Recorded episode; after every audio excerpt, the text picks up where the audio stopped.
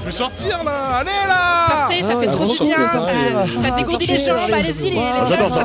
Moi, je sors tout le temps. putain, sortez sortir, chez vous, je sors mais encore plus. Avec la fête, avec les copains. Euh, oui, c'est la fête. Oui, c'est la les fête. toucher de table, sortez. Mais Oui, sortez, alors c'est oui. Franchement, c'est trop chouette. Oui, c'est la culture, trop intéressant. la mise, Allez-y quoi Sortez Sortez, c'est Sortez les gens parce que... Ok, vous voulez sortir Écoutez, je sortez. Veuillez sortir. Je suis chaud comme un chocolat. Tous avec nous. Sors Et bonjour à toutes, bonjour à tous, bienvenue dans Sortez, la quotidienne socio-culturelle étudiante Tourangelle sur Radio Campus Tour. Et aujourd'hui, émission un peu spéciale parce qu'on va, on vous a réservé une émission assez chill pour rentrer tranquillement dans le week-end avec au programme un podcast audio et une sélection de nos meilleures trouvailles musicales présentes dans notre playlist Spotify. Et donc, bon, on va- on va commencer sans plus tarder avec un nouveau numéro du programme Univox, donc le rendez-vous hebdomadaire des mouvements jeunes et citoyens, chaque dimanche à 18h sur vos radios campus préférés. Et pour ce nouveau numéro, on parle d'éco-anxiété. Et oui, le sujet de la crise climatique n'a jamais été autant d'actualité. Quand on parle, on soulève aussi le terme d'éco-anxiété, souvent associé aux jeunes. Mais qu'est-ce que l'éco-anxiété? Est-ce que les jeunes sont plus particulièrement touchés par celle-ci? Comment est-ce que les jeunes se mobilisent pour la préservation de l'environnement? Toutes les réponses à ces questions sont dans ce reportage L'éco-anxiété Kesako. A tout de suite dans Sortez. Quand on néglige sa jeunesse, c'est dans le fond qu'on tombe en dépression et qu'on est incapable de préparer son avenir.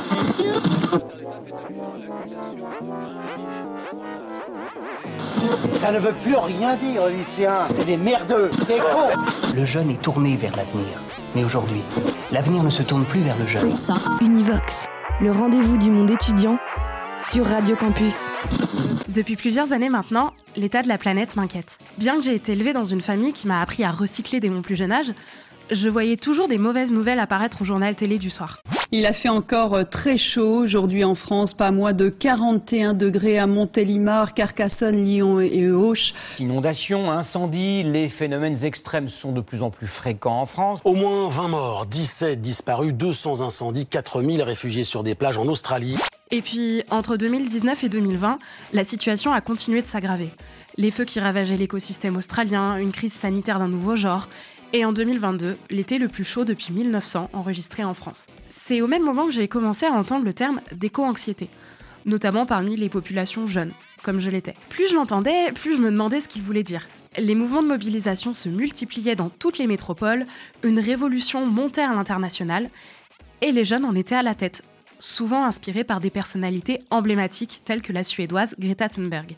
Alors j'ai voulu aller plus loin et réellement comprendre ce qu'est l'éco-anxiété, les impacts qu'elle a sur la vie des jeunes, et surtout, sur un plan plus local, à quoi la mobilisation pour la préservation de l'environnement pouvait ressembler parmi cette population jeune. Univox.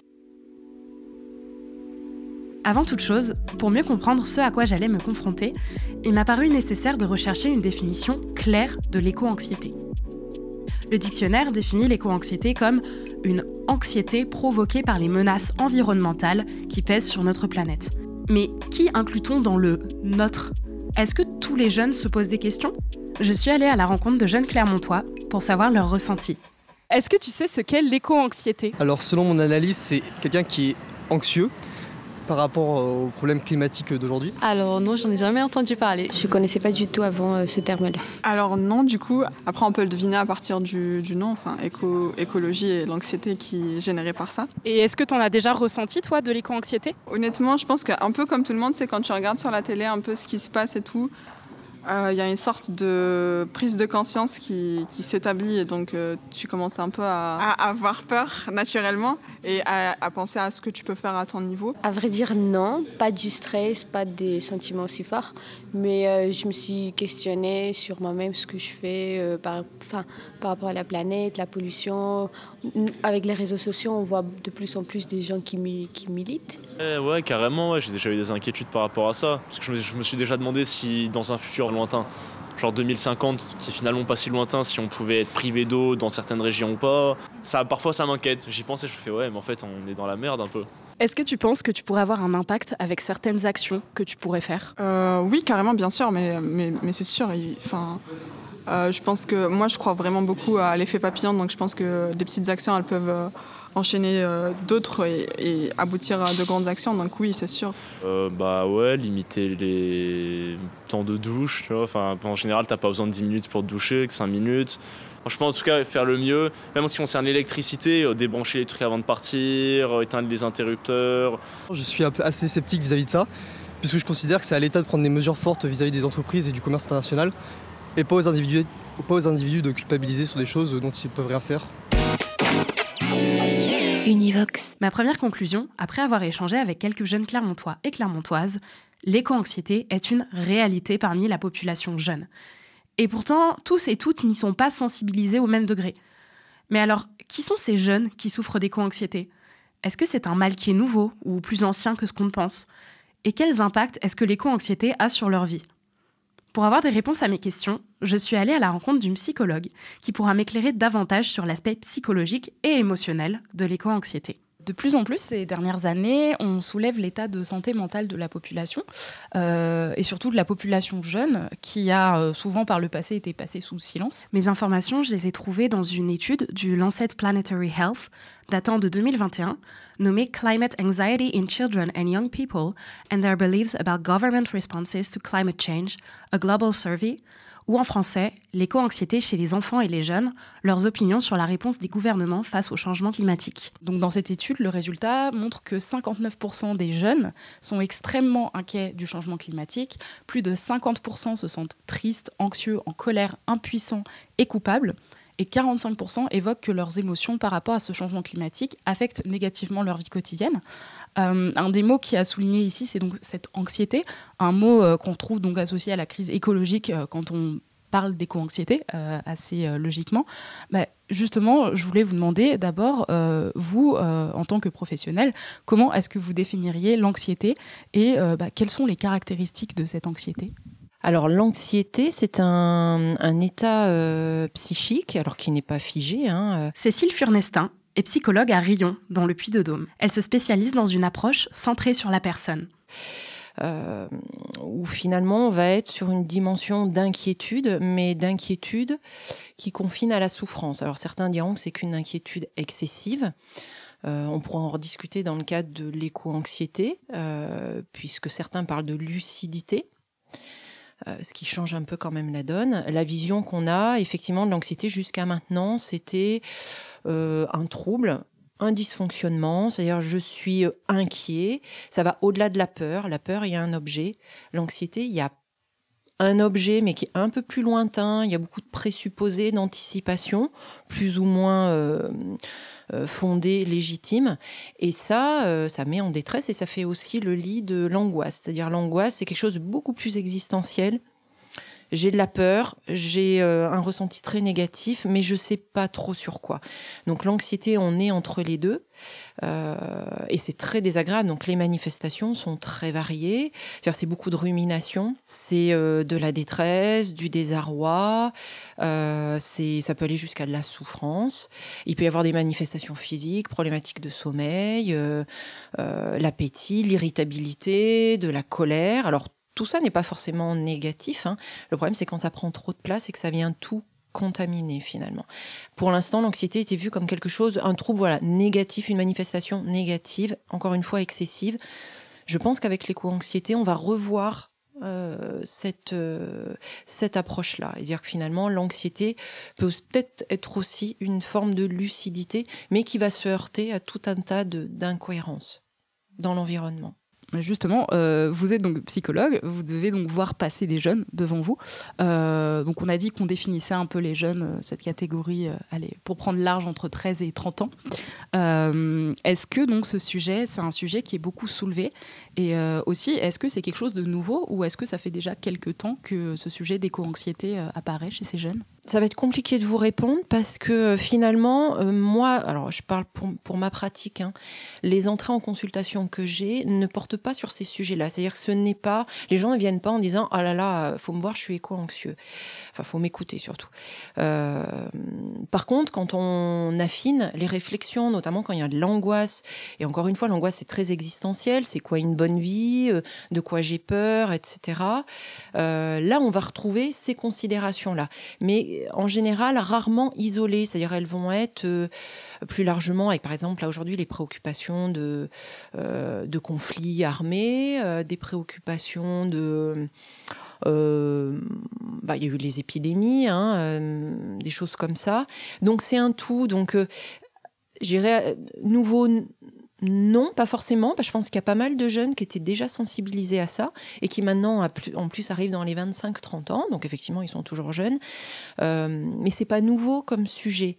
Par contre, effectivement, que ça vienne s'inscrire dans quelque chose de plus euh, euh, exponentiel, de plus euh, court-termiste et dans un contexte d'insécurité, ça oui, c'est plus nouveau beaucoup plus nouveau. Et que des jeunes se préoccupent de ça il y en a encore une fois il y en a toujours eu.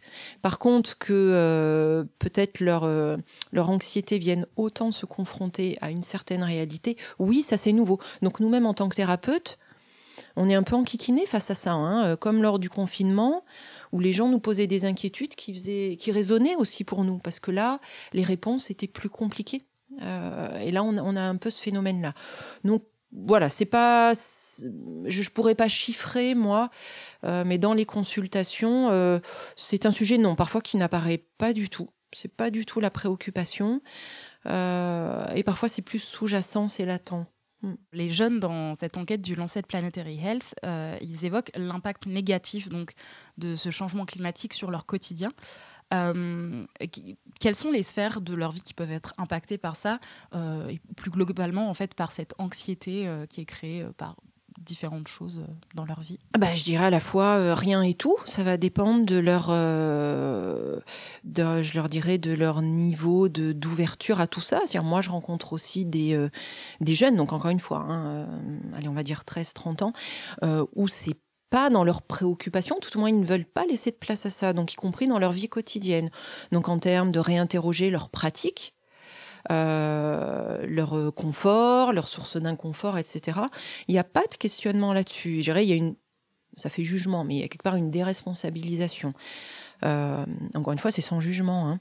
Euh, et autant, il y en a d'autres qui vont être plus à se dire, mais moi, qu'est-ce que je peux faire? Donné, vous parliez de culpabilité. Il y en a effectivement qui vont se dire, mais qu'est-ce que, est-ce que moi, je concours à ça? Euh, Comment je peux éviter ça? Comment je peux faire ma part? Donc, selon cet état d'esprit, l'impact va être différent. Pour les personnes éco-anxieuses, puisque c'est celles auxquelles on s'intéresse, là, effectivement, le problème, c'est que tout va faire souffrance. Euh, et ça veut dire même dans des choses qui pourraient être agréables, je vous prends un exemple tout bête, mais euh, il fait beau aujourd'hui, super, je vais pouvoir me prendre un, café en terrasse, regarder passer les gens, retrouver les copains, c'est génial, c'est super. Il peut y avoir le fond derrière de dire mais est-ce que je peux me réjouir en fait du fait qu'il y ait du soleil? Il pleut pas, c'est quand même problématique. Euh, donc tout à un moment donné peut venir interroger parce que il y a plein de choses qui vont devenir des repères signifiants, parfois à tort, hein, encore une fois, euh, mais malgré tout, quand même, de se dire et, ça j'en fais quoi? Comment mon, cerveau va traiter ça? Donc il y en a qui vont arriver à, à, à gérer ça, il y en a d'autres où, tout va venir, donc même dans leur- leurs actes de la vie quotidienne, euh, euh, se dire bah je, là je prends la voiture plutôt que le train, ben est-ce que je concours pas, à- voilà. Il y en a d'autres qui vont être plus à l'aise avec ça en se disant moi je vais orienter mes actions ou en fonction de l'engagement que je veux avoir pour ne pas au moins participer à ça, même si je peux pas l'empêcher. Vous parliez de dissonance euh, cognitive. Euh, ben justement, moi, je me demandais si on peut dire que l'éco-anxiété, c'est devenu euh, un, un trouble, entre guillemets, ou une pathologie. Est-ce qu'on peut aller jusqu'à dire ça? Ou comment est-ce qu'on pourrait le caractériser en psychologie, en fait, cette éco-anxiété La caractériser? Peut-être qu'effectivement le, terme, moi je suis suis pas psychiatre parce que voilà tout ça là on est de l'ordre de la médecine, hein, c'est-à-dire de diagnostic, de euh, je ne doute pas. Heureusement, malheureusement, j'en sais rien. Qu'à terme, euh, l'éco-anxiété, de façon, l'anxiété est déjà dans les manuels de, psychiatrie comme euh, pathologie à part entière. Euh, et il y a des traitements en face et il y a des thérapies en face. Après, tout va dépendre de la sévérité. Euh, et encore une fois, la civilisation qu'on veut. Si on veut une civilisation où, finalement il n'y a rien qui déborde, il n'y a pas, bah tout va devenir mm, pathologique. Donc attention à ça. Donc non, moi j'aurais tendance d'approche militante à dire non, l'éco-anxiété n'est pas une maladie et ne doit surtout pas être vue comme ça. Qu'après, pour moi, c'est même pas un dysfonctionnement du cerveau. encore une fois, si on prend dans l'hypothèse, moi que j'ai et qui me va bien, de dire c'est une lucidité qui, qui, qui se heurte à finalement une, une, réalité euh, contextuelle. Euh, par contre, que ça soit un, trouble du fait que ça vient, euh, pour certains, perturber leur fonctionnement, si ça gâche les plaisirs, si ça crée des troubles du sommeil, etc., oui, ça va créer des symptômes qui vont être gênants. Mais comme la vie en général, enfin, vous avez une déception amoureuse, euh, bah certainement vous allez mal dormir, vous allez peut-être boire un petit coup de trop à la soirée qui suit, vous allez peut-être prendre un, risque, euh, donc vous allez avoir des comportements troublés, plus ou moins dans la norme, euh, qui vont plus ou moins troubler votre entourage en disant tiens on la reconnaît plus, qu'est-ce qui lui arrive? Est-ce que pourtant c'est une pathologie? Donc, vous voyez, la, limite, on, met où? Donc, moi, la crainte que j'ai, c'est si on se met à dire, ah bah les éco-anxieux, c'est en gros euh, bah, des gens hyper anxieux, qui avaient déjà un terrain favorable. Là, c'est ce sujet-là, mais au fond, ça aurait pu être un autre, ce qu'on entend déjà. Euh, je trouve ça particulièrement pas sympa pour les éco-anxieux. Et, euh, et ça se veut très rassurant pour la population parce que du coup, c'est dire quoi? Bon, bah, ces gens-là, ils exagèrent, ils sont excessifs, euh, donc euh, qui se traitent, qu'on les apaise, etc. Et puis tout rentrera dans l'ordre. Mais non. Euh, là, on est aussi un peu, enfin moi, les gens, la notion d'anxiété, que ce soit sur ça, mais peut-être sur d'autres choses aussi, c'est un peu comme des sentinelles hein, qui viennent dire, et il en faut dans toute société, qui viennent dire, hop, hop, hop, hop, hop attention, euh, les artistes le font très bien aussi, et qui viennent dire, mais euh, euh, attention, il y a peut-être des choses où il faut être vigilant, et nous, on va peut-être l'être un petit peu plus que vous, qui qui peuvent être dans un confort un peu psychique. Donc non, si on peut éviter, je, enfin je l'espère vraiment, de mettre les échos anxieux dans, une pathologie où on aurait un bon médicament en face, j'exagère. Hein, par contre, effectivement, que ça puisse être un trouble selon la sévérité, oui, ça peut déclencher des symptômes. Et donc, pour des personnes, euh, on va dire éco-anxieuses, c'est-à-dire anxieuses, qu'elles puissent essayer de gagner du confort là-dedans, oui. Mais qu'on vienne leur dire, mais non, c'est complètement idiot d'être éco-anxieux, il faut pas, il faut éradiquer ça. Mais non, mais surtout pas. Surtout pas. Dis-moi si tu fais tout ça pour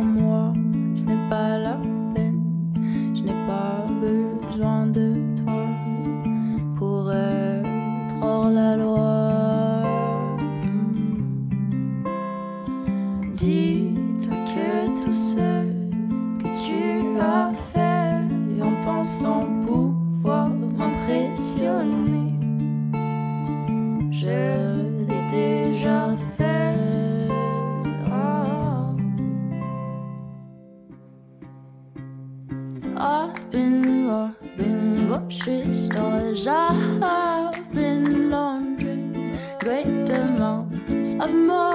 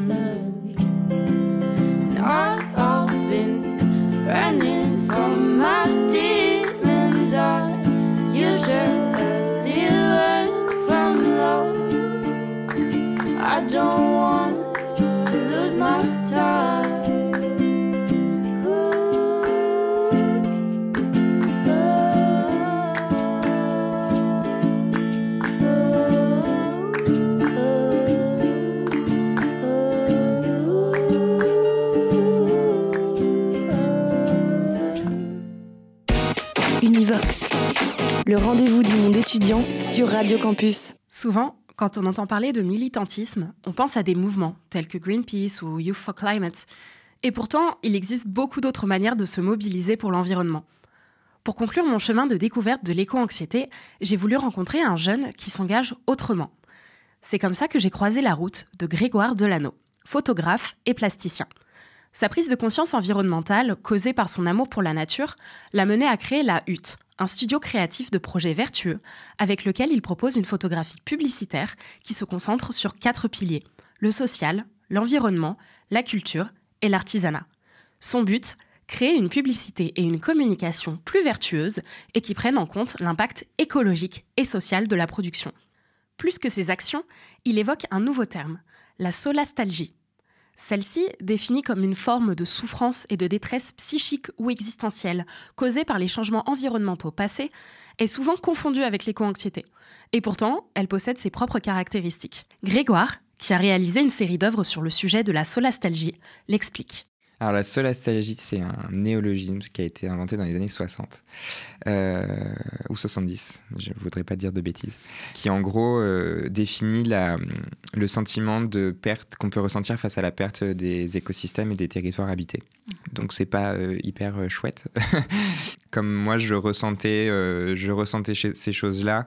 Pour moi, l'art est moi je fais de la photo, mais du coup j'ai voulu explorer aussi un peu euh, euh, comment la photographie pouvait, pouvait se traduire, pouvait traduire ce sentiment-là, euh, tout en essayant de trouver des techniques un peu alternatives qui fassent intervenir le végétal, qui fassent intervenir des produits moins toxiques que les procédés argentiques classiques.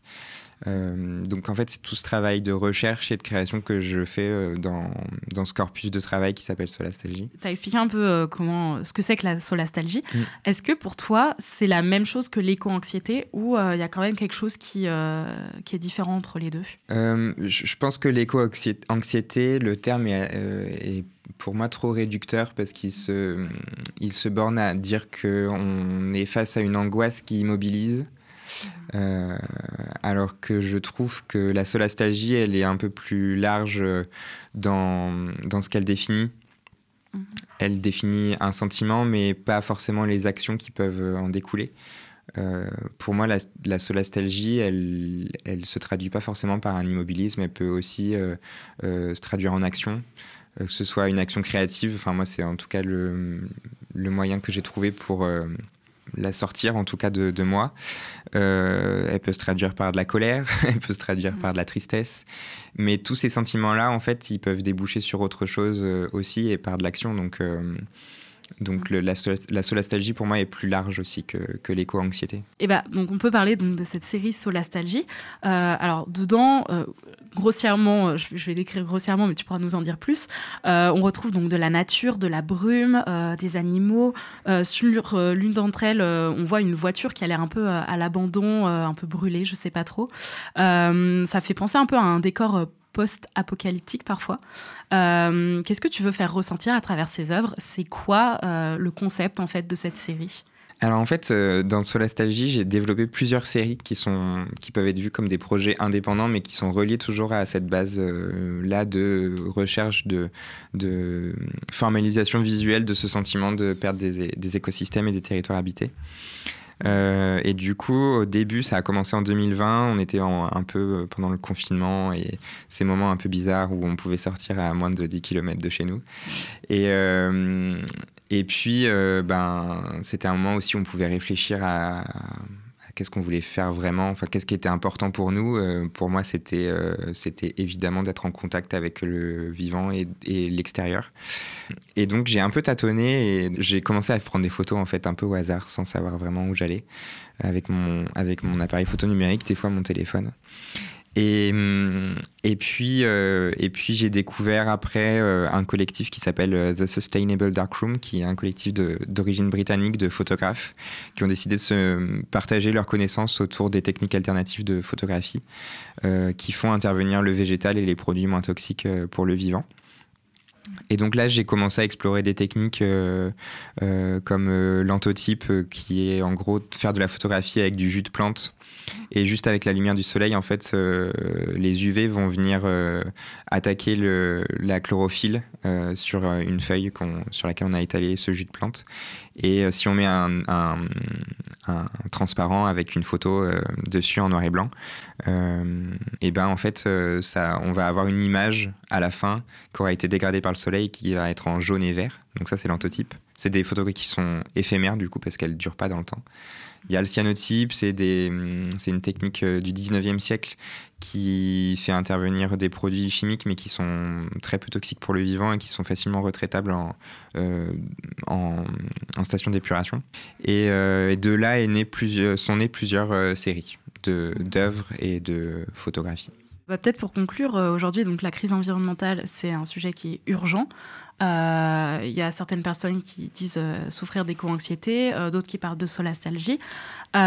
Pourquoi est-ce que tu penses que c'est important que les jeunes, en particulier, s'investissent là-dedans maintenant? Pour toi, c'est quoi la place des jeunes, justement, dans cette lutte? Alors je pense que tout le monde doit s'investir, jeune ou pas jeune.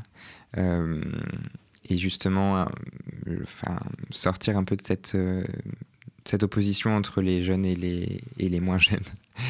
Euh, parce que les gens qui sont en responsabilité pour l'instant, c'est pas des jeunes. Et donc, on n'a pas le temps d'attendre que les jeunes arrivent au pouvoir pour, pour changer les choses. Donc, il faut absolument que nos décideurs agissent. Par contre, là où la jeunesse elle a ce pouvoir-là de, de bouger les choses, c'est que je pense qu'on n'est pas enfermé dans, dans, dans des contraintes, euh, dans des habitudes. Et donc euh, qu'on peut facilement changer aussi nous-mêmes nos habitudes et faire changer celles de- des autres. Je pense que aussi la, la jeunesse, elle est en premier, en premier lieu concernée par ce genre de questionnement parce que c'est notre avenir qui se joue. Et donc, euh, évidemment, euh, c'est des questions dont elle doit s'emparer. Euh, c'est aussi, enfin, je pense aux nouvelles générations qui ont connu que, qui ont, qui ont grandi dans le numérique et dans une consommation aussi à outrance. Et, euh, et je pense aussi qu'on doit revoir euh, ces modes de vie-là parce que on se rend compte que c'est pas soutenable et donc euh, on a une grande responsabilité pour faire changer ces choses-là. Non pas que je sois anti-numérique ou quoi, c'est juste que je pense qu'il faut l'utiliser à, à bon escient et que et que ouais il faut il faut pouvoir remettre en cause l'ordre établi aussi il faut pouvoir manifester. Il faut pouvoir euh, s'engager aussi dans des actions collectives euh, que ce soit de la désobéissance civile que ce soit en entreprise que ce soit euh, en associatif. Euh, je pense que c'est hyper important d'avoir plein de modes complémentaires d'action. Et, euh, vraiment, il faut se bouger parce que la situation est extrêmement grave euh, et qu'il est encore temps d'agir et que de toute façon, chaque geste compte. Éco-anxiété et solastalgie, deux termes distincts et qui pourtant touchent à la même problématique. Que faire pour sauver la planète?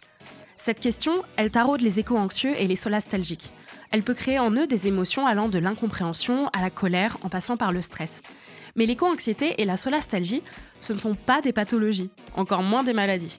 C'est plutôt une lucidité, des leviers grâce auxquels les jeunes, mais pas seulement, se mobilisent pour créer un meilleur monde pour demain. De ce voyage au centre de l'éco-anxiété, j'ai appris qu'une révolution est en cours. Une révolution qui ne se fera plus uniquement à travers des manifestations, mais aussi au quotidien, ou encore dans l'art. J'ai aussi appris que l'éco-anxiété, ce n'est pas une fatalité, plutôt un facteur motivant pour ces jeunes, un réel levier pour créer le monde de demain. Cet Univox a été réalisé par Maëva Battard de Radio Campus Clermont-Ferrand. Merci à Cécile Furnestin pour sa confiance, à Grégoire Delano, que vous pouvez suivre sur Instagram au Grégoire Delano, D-E-L-A-N-O-S, et à Nico pour son accompagnement.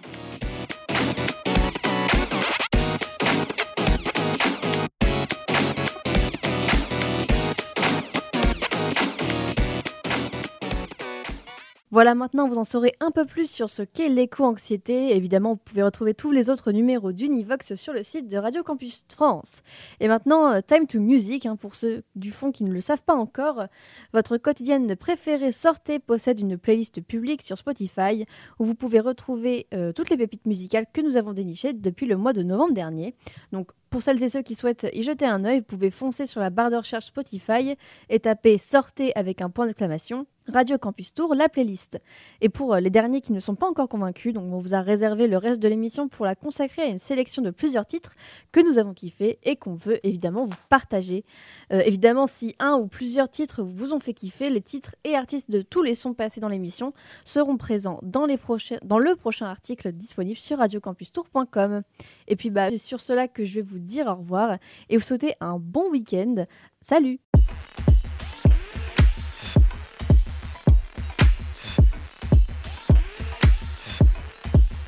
Bonsoir. I got a new bag of tricks I wanna try out. We can dip, stick, shift to the hideout. Little mama with the vibes, wanna vibe out. She like the way the diamonds still dance with the lights out. She says she feels adventurous tonight, so soir. Open up the freezer, pull the ice out. Tell me something, can I place this on your belly button? Watch the ice melt, water dripping down your thighs now. Tell the truth, I just wanted an excuse to talk about the sweetest things that I would like to do. The love below is calling and I got the sweetest tooth. Call me like Candyman and I can feel like poof. Started with a spark and now we burning down the roof.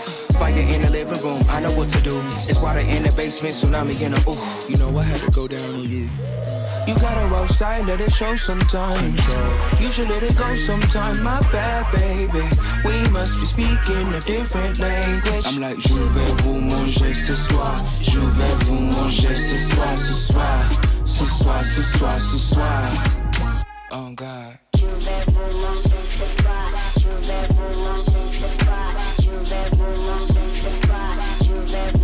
Bonsoir. Now listen here, baby, I'm gonna say it again. It's looking like the night is ready to end. How about we get in the whip?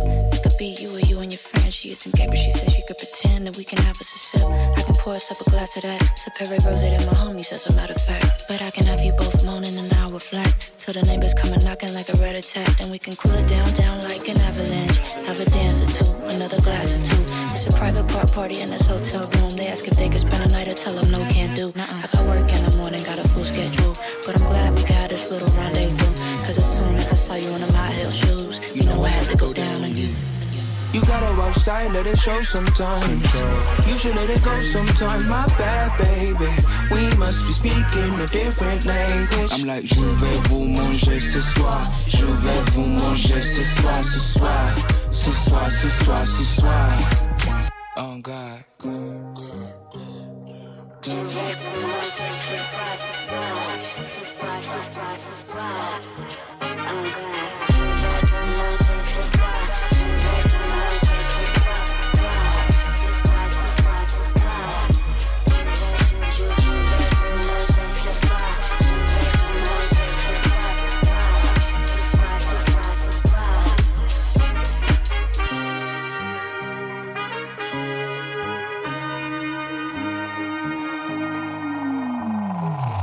Bonsoir.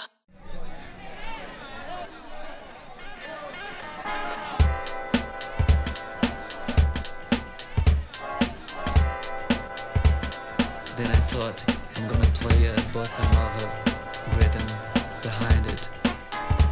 But it's slightly strange and sounds different, you know.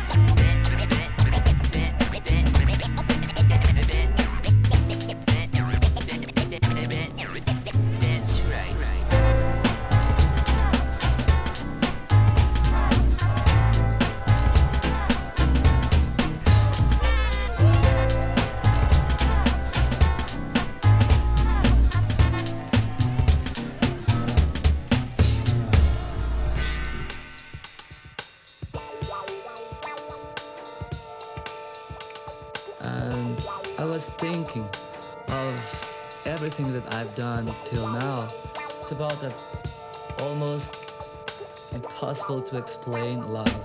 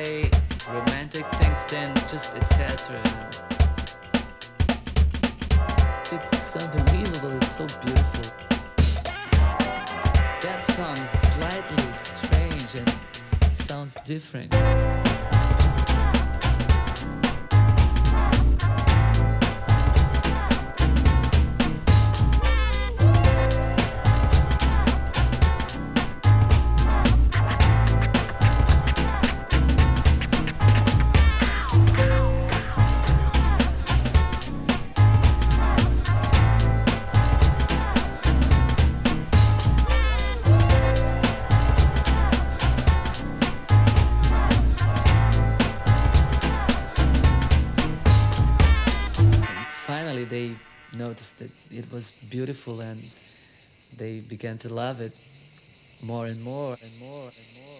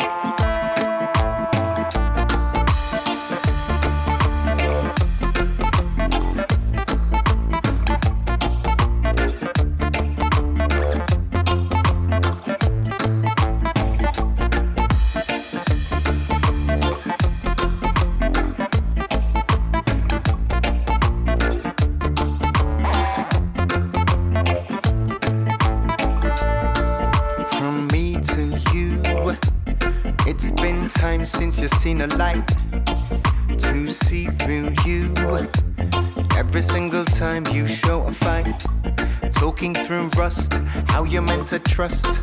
Don't see any sign of a bus. Life is just a gust, point to the dust.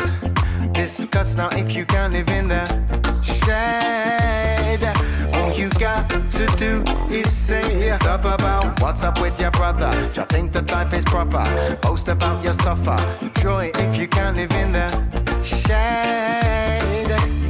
got to do is pray. Stop about praying to the sinner. Conscience is the father. Elevate your inner winner if you can't live in the shade.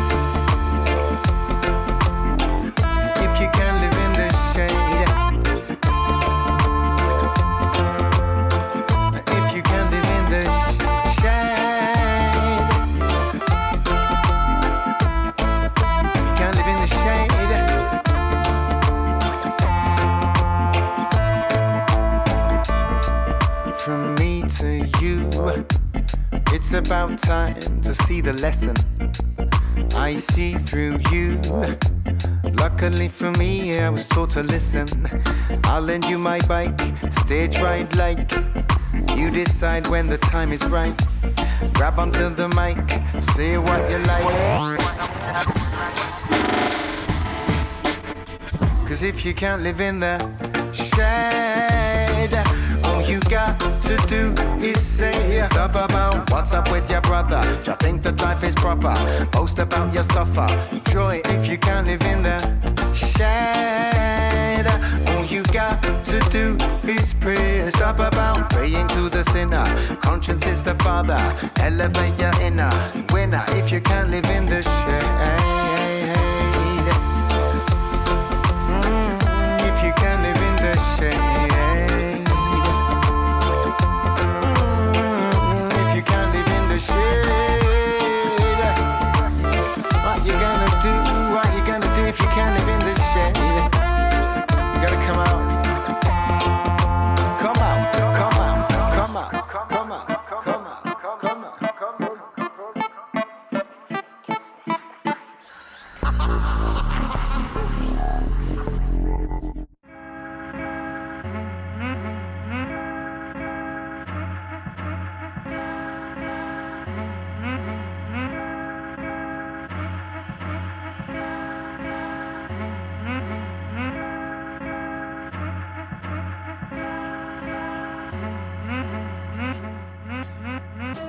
I'd rather have you love.